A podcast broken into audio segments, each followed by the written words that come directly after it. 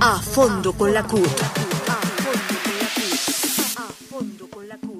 Los enemigos de la paz no cesan de hacer señalamientos, de hacer hostigamientos y por supuesto bañando el país en sangre. Diez masacres en lo corrido del año que han dejado 29 muertos, nueve líderes sociales, dentro de ellos un niño indígena, un guardia indígena, una médica, Luz Marina Arteaga, y un profesor, Mario Jonathan Palomino. En esta forma, los enemigos de la paz están haciendo realidad el volver trizas el acuerdo de paz. Asimismo, están buscando por todos los medios callar organizaciones sociales tan importantes, organizaciones democráticas como FECODE, lo cual tiene que ser denunciado ante el mundo.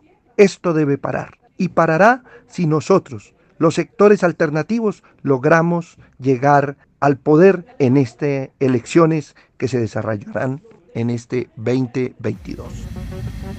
A fondo con la CUT.